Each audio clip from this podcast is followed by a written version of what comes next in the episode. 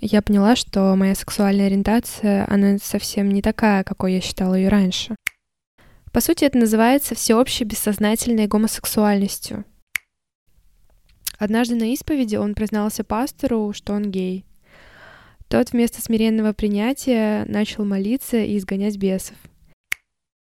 Безусловно, меня пугает, как к этому отнесутся мои близкие, коллеги, друзья.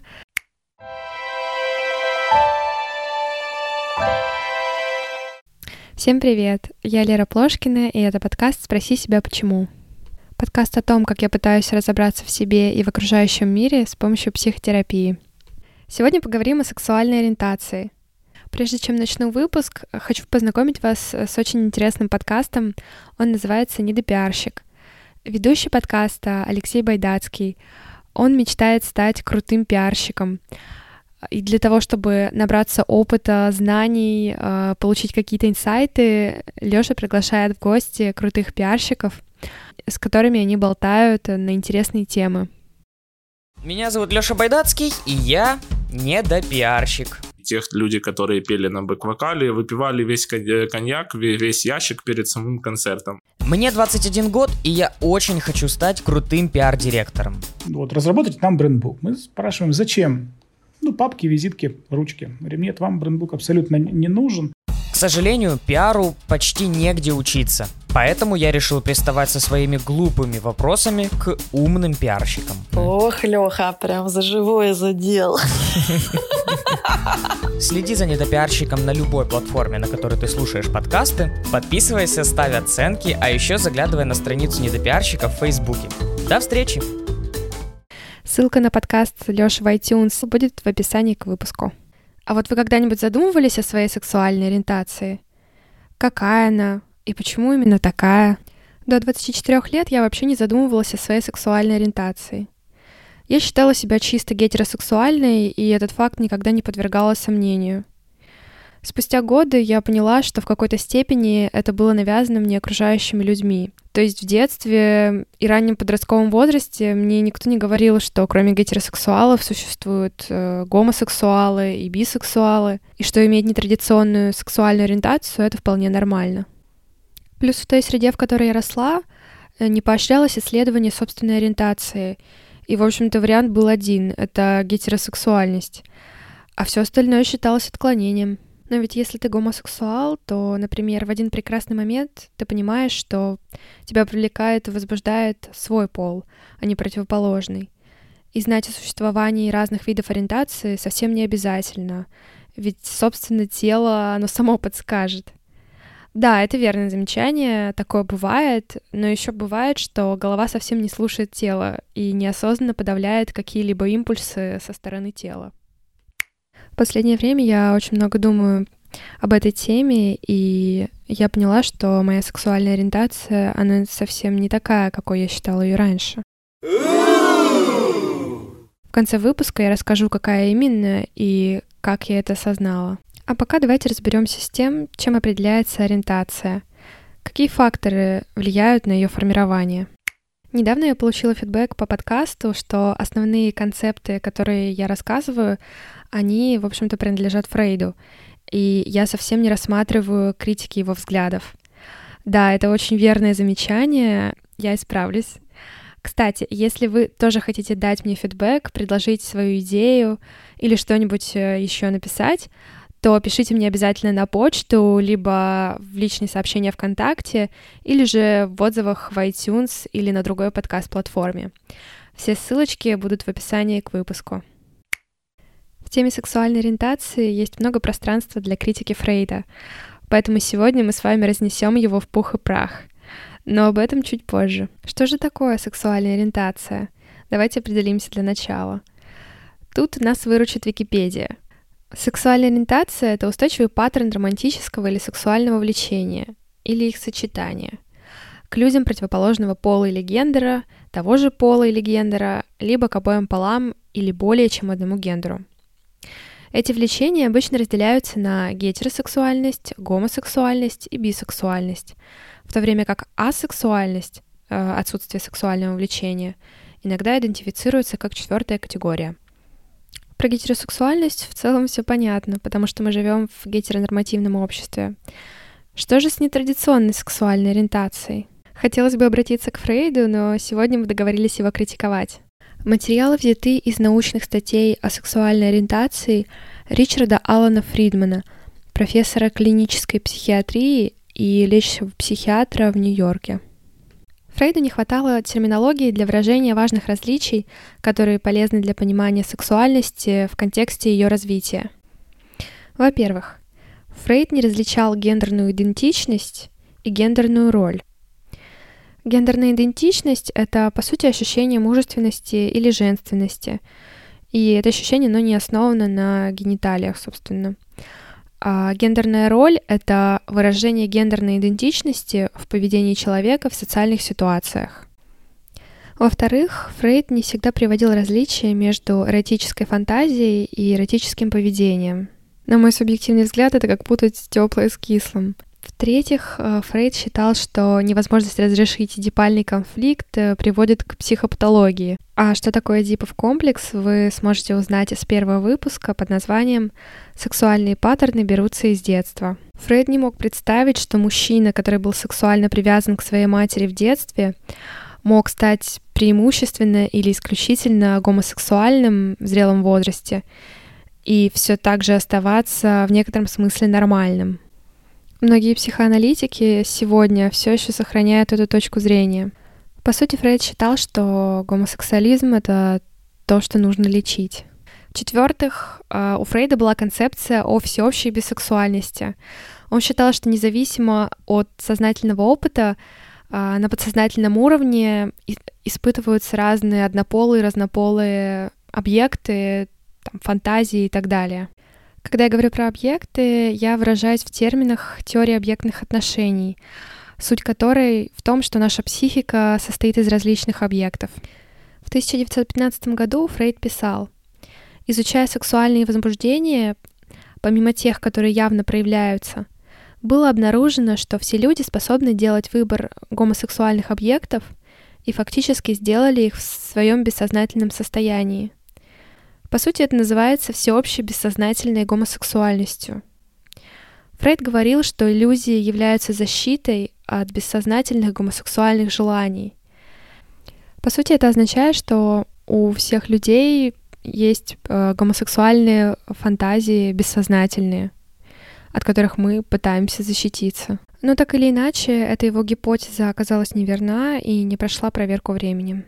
В-пятых, у Фрейда не было четкой аргументированной позиции относительно объяснения происхождения гомосексуализма. Но было множество гипотез. Первая. Причина гомосексуализма — это отрицательный Эдипов комплекс. А в нем ребенок отождествляет себя с родителем противоположного пола, а не с родителем своего же пола.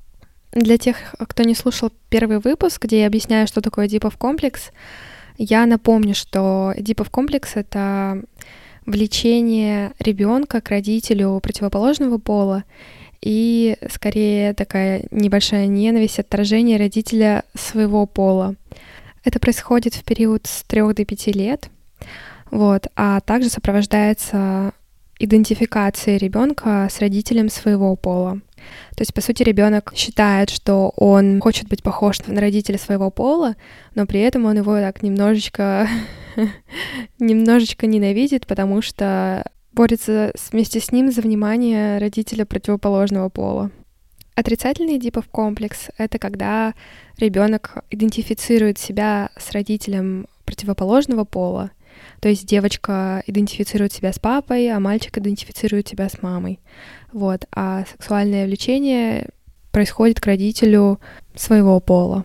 Вторая возможная причина гомосексуализма — это длительная и чрезмерная ранняя близость с матерью, которая ведет к патологической идентификации с ней и, следовательно, к желанию любить других, похожих на себя людей.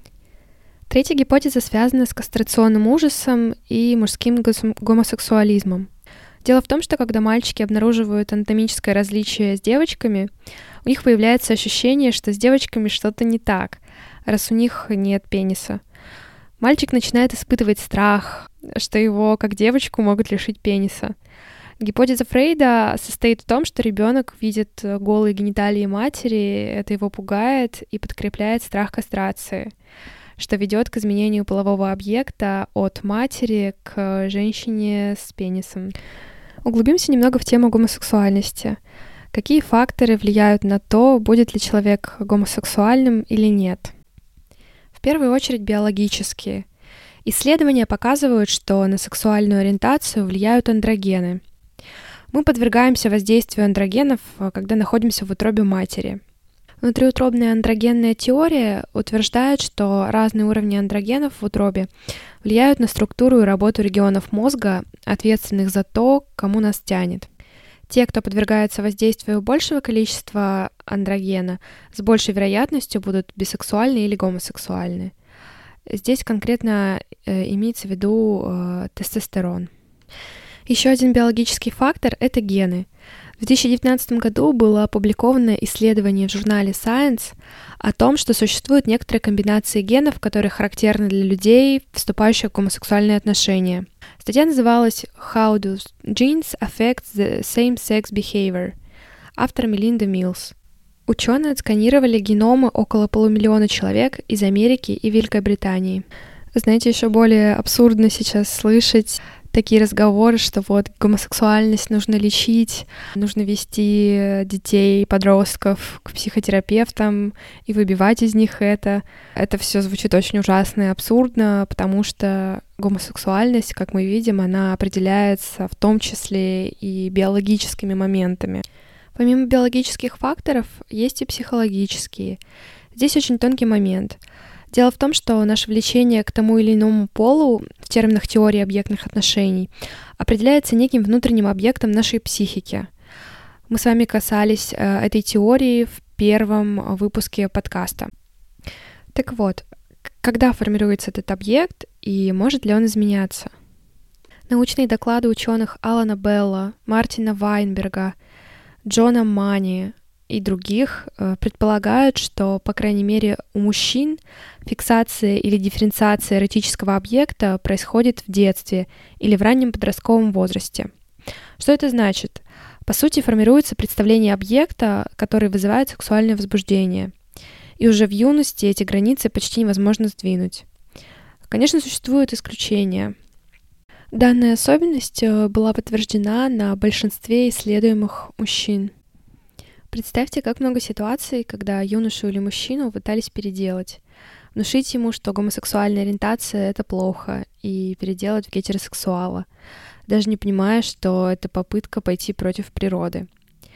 А насколько тяжело таким юношам было? Мне запомнилась история Саши Рахманова, квир-активиста и блогера. Если кто-то не знал, э, гендер-квир — это гендерная идентичность, отличная от мужской и женской. Так вот, э, Саша осознал свою гомосексуальность э, в раннем подростковом возрасте, а именно в 11 лет. И затем под давлением общества, близкого круга людей и своего страха пытался стать гетеросексуалом. Он стал религиозным человеком, увлекся протестанством. Церковь ему как-то помогала блокировать в себе пугающие чувства. Однажды на исповеди он признался пастору, что он гей. Тот вместо смиренного принятия начал молиться и изгонять бесов. Саша даже женился на своей подруге Кате, чтобы попробовать гетеросексуальные отношения. А может, что-нибудь получится? В итоге, однажды он очень сильно влюбился в другого парня, чувства захлестнули, и церковь уже была не помехой. Саша признал свою гомосексуальность, развелся с женой и сейчас ведет свой блог о гей-активизме. А что насчет женщин и их сексуальных объектов? Данные женщины гораздо более скудны.